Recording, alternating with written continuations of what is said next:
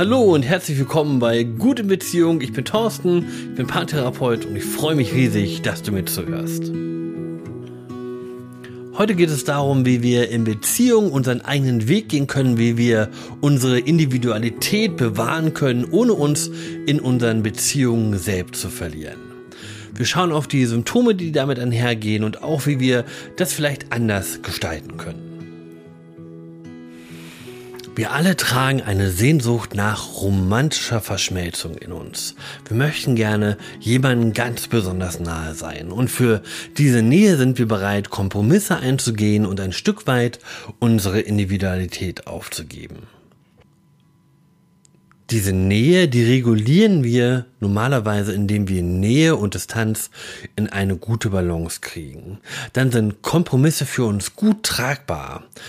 Wenn diese Waage aus Nähe und Distanz ins Ungleichgewicht gerät und wir zu viel Kompromisse eingehen und zu viel von unserer Individualität aufgehen, dann gelangen wir in die Gefahr, dass wir mit einem Partner so sehr verschmelzen, dass wir uns ein Stück weit selbst verlieren in unserer Partnerschaft wenn ich das erzähle, vielleicht kommen dir Paare in den Sinn, die so sind.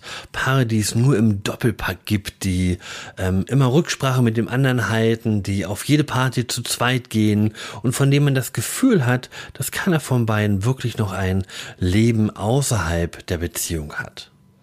Und dabei ist unsere Individualität, das, was uns als Menschen ausmacht, ja eigentlich auch genau das, was uns attraktiv für unseren Lieblingsmenschen macht. Es macht also gar keinen Sinn, das aufzugeben. Und oft ist das ein schleichender Prozess, der auch gar nicht gewollt sind. Besonders dann, wenn neben Arbeit auch noch Kinder da sind, wenn ein Haushalt versorgt werden muss, wenn man so viel zu tun hat, dass ohnehin wenig Raum bleibt für einen selbst. Was sind denn jetzt so Gradmesser, an denen ich das ablesen könnte? Wenn du das Gefühl hast, dass du deine eigenen Interessen vernachlässigst, dass du kaum noch Zeit hast für Hobbys, dass du deinen Leidenschaften, deinen Interessen nicht mehr nachgehen kannst, dann wäre das ein Zeichen. Auch wenn die Interessen deines Partners im Gegensatz zu deinen mehr im Vordergrund stehen und wenn du häufig bemüht bist, deinem Partner entgegenzukommen, deiner Partnerin entgegenzukommen und dafür auf deiner eigenen Liste Abstriche machst. Wenn du vor lauter Kümmern um andere gar nicht mehr das Gefühl für dich selbst hast, wer bin ich eigentlich noch, dann ist das ein Gradmesser, die dir zeigt, dass du vielleicht zu sehr in der Verschmelzung mit deinem Lieblingsmenschen bist. Wenn du merkst, dass du dich häufig der Meinung und den Vorlieben deines Partners oder deiner Partnerin anpasst, wenn es dir schwerfällt, Grenzen zu setzen, dann ist das ein weiterer Gradmesser dafür, dass deine Waage aus Nähe und Balance vielleicht in Schieflage ist. Und ein erstes Indiz dafür ist, wenn du feststellst, dass der Großteil deiner Zeit in der Familie und in der Partnerschaft liegt und so gut wie keine Zeit für dich als Individuum übrig bleibt. Und wenn du dich in deiner Beziehung verlierst, zumindest ein Stück weit verlierst, dann hat es natürlich auch Auswirkungen auf eure Beziehungsqualität. Ich habe schon gesagt, dass deine Individualität, schwieriges Wort, ja das ist, ähm, was dich attraktiv für deinen Partner macht. Dazu kommt, dass es ganz schwer ist, sich auf jemanden zu freuen oder jemanden zu vermissen, wenn man jemanden kontinuierlich ganz nahe ist. Auch das fehlt dann in einer Beziehung. Und auch Entscheidungen lassen sich leichter treffen, wenn ich Abstand zu meinem Lieblingsmenschen habe und ich Dinge erstmal mit mir selbst ausmachen kann, wenn ich mir meine eigene Meinung bilden kann. Dann bin ich in der Lage, in die Diskussion zu gehen, mich auszutauschen, Argumente abzuwägen und all das kann ich nicht machen, wenn ich zu eng verschmolzen mit meinem Lieblingsmenschen bin. Dann neige ich nämlich dazu, mich einfach meinem Partner oder meiner Partnerin anzuschließen. Was hält uns eigentlich davon ab, es anders zu machen? Bei Paaren, die sehr viel Nähe miteinander genießen, die ein Stück weit miteinander verschmolzen sind, da wird die Beziehung zum Großteil Teil ihrer Identität. Und das macht es dann so schwer, Grenzen zu setzen und sich Freiräume zu schaffen. Denn die Idee, sich Freiräume zu schaffen, die schürt Ängste. Und über zwei Formen von Angst, die hier mitschwingt, möchte ich gerne mit euch reden. Und das erste ist die Trennungsangst. Und diese Trennungsangst in verschmolzenen Paaren, das ist eine zweischneidige Angst. Es ist zum einen die Chance, sich selbst zu verlieren, weil man sich für die Beziehung aufgibt, weil man ein Stück weit seine Individualität verliert. Und das andere ist die Angst davor, dass der andere sich trennen könnte, weil man ihm nicht mehr genügt.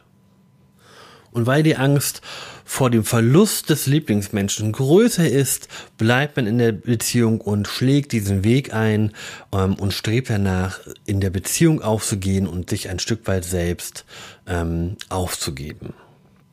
Und dann bin ich bemüht, möglichst alles zu machen, dass mein Partner, meine Partnerin, mein Lieblingsmensch bei mir bleibt und hoffentlich glücklich ist in dieser Beziehung. Das heißt, ich verzichte auf meine Freiräume, ich ähm, lasse zu, dass Grenzen überschritten werden, ähm, ich bin für meinen Partner da, ich gebe ganz viel, ich ähm, opfere mich selbst ein Stück weit auf für meine Beziehung und für meine Familie und meistens muss man dann feststellen, dass das wenig gewertschätzt wird, sondern dass es für den Partner auf der anderen Seite immer wieder ein Stück weit zur Normalität wird, was man dort leistet. Und je mehr ich gebe, umso selbstverständlicher wird es oft für den anderen. Und damit senden wir noch ein paar andere Signale in unsere Beziehung. Wir zeigen unseren Lieblingsmenschen nämlich auch, wie bedürftig wir sind, wie angewiesen wir sind darauf, dass diese Nähe zwischen uns entstehen kann. Und damit schränken wir auch unseren Lieblingsmenschen ein. Denn der hat das Gefühl, er muss ein Stück weit die Verantwortung für uns mittragen. Ich habe dann keinen Partner mehr auf Augenhöhe, sondern ich habe einen Partner, der ganz viel gibt, der ganz viel tut, aber für den ich auch immer ein Stück weit mitentscheiden muss. Und zusammengefasst heißt es, dass wir einen Mangel zeigen. Und statt Halt und in uns selbst zu suchen, suchen wir Halt im Außen, suchen wir Halt bei unserem Lieblingsmenschen. Und das alles, um mit unseren Trennungsängsten gut umgehen zu können, um die nicht so stark zu spüren. Eine weitere Angst, die mitschwingt, wenn diese Waage aus Nähe und Distanz ins Ungleichgewicht gerät, ist die Angst vor Selbstwertverlust. Wenn ich in meiner Beziehung ganz viel Aufwertung, Akzeptanz und Anerkennung ernte, dann wird das mit der Zeit ein Stück weit Existenzberechtigung für mich. Und diese Anerkennung, diese Wertschätzung will ich mir gerne bewahren, weil sie meinen Selbstwert stützt. Ähm, und wenn das der Fall ist, dann wird es schwierig, Grenzen zu setzen und mir Freiräume freizuschaufeln und meine Individualität zu leben. Denn Immer dann bedrohe ich indirekt auch meinen Selbstwert. Denn wenn ich das tun würde, könnte ich Kritik ernten, dann könnte mein Partner meinen, ich bin zu wenig für mich da, die Anerkennung könnte zurückgehen ähm, und man könnte vielleicht einen Streit vom Zaum brechen und all das sind Dinge, die mein Selbstwertgefühl beschädigen würden und deswegen vermeide ich das. Wie kann ich das jetzt anders gestalten. Ich glaube, der Kerngedanke muss sein, dass Liebe beides braucht. Liebe braucht Nähe und Distanz. Nur so kann ich attraktiv bleiben, nur so kann ich ich selbst bleiben und gleichzeitig meine Partnerschaft genießen. Es ist also ganz wichtig, dass du das pflegst, was dich ausmacht. Dass du deine Hobbys pflegst, dass du dich mit Freunden triffst, dass du all das tust, was dich erfüllt und was dich glücklich macht als Individuum. Und ich finde es großartig, wenn du mit diesem fantastischen Leben in Beziehung gehst und das mit deinem Partner teilen kannst. Und ich glaube, dass es deinen Partner, deine Partnerin begeistern kann, wenn du ein abenteuerliches Leben hast, wenn du Dinge tust, die dich erfüllen und du davon berichten kannst und deinen Partner teilhaben lassen kannst an deiner Einzigartigkeit.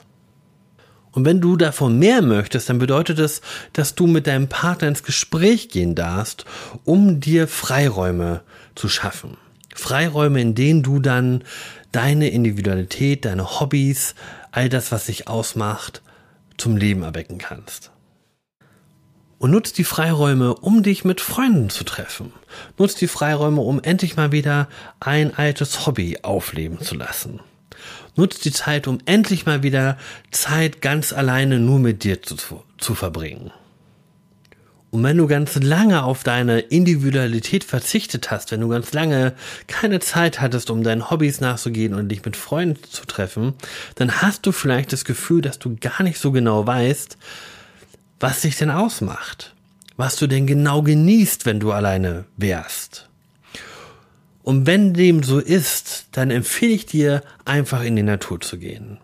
Deinen Gedanken nachzuhängen, barfuß durchs Gras zu laufen, dich in die Wiese zu legen und in die Baumkronen zu gucken und einfach die Seele baumeln zu lassen. Ich kann dir versprechen, dass das Gefühl von dem, was dich ausmacht, zu dir zurückkommen wird. Ich wünsche dir von Herzen, dass du Nähe und Distanz in eine gute Balance kriegst. Und ich wünsche dir, dass deine Einzigartigkeit strahlend leuchten kann. Und ich hoffe, dass das ein Zeichen für deinen Lieblingsmenschen ist, sich vielleicht noch ein Stück weit neu in dich zu verlieben.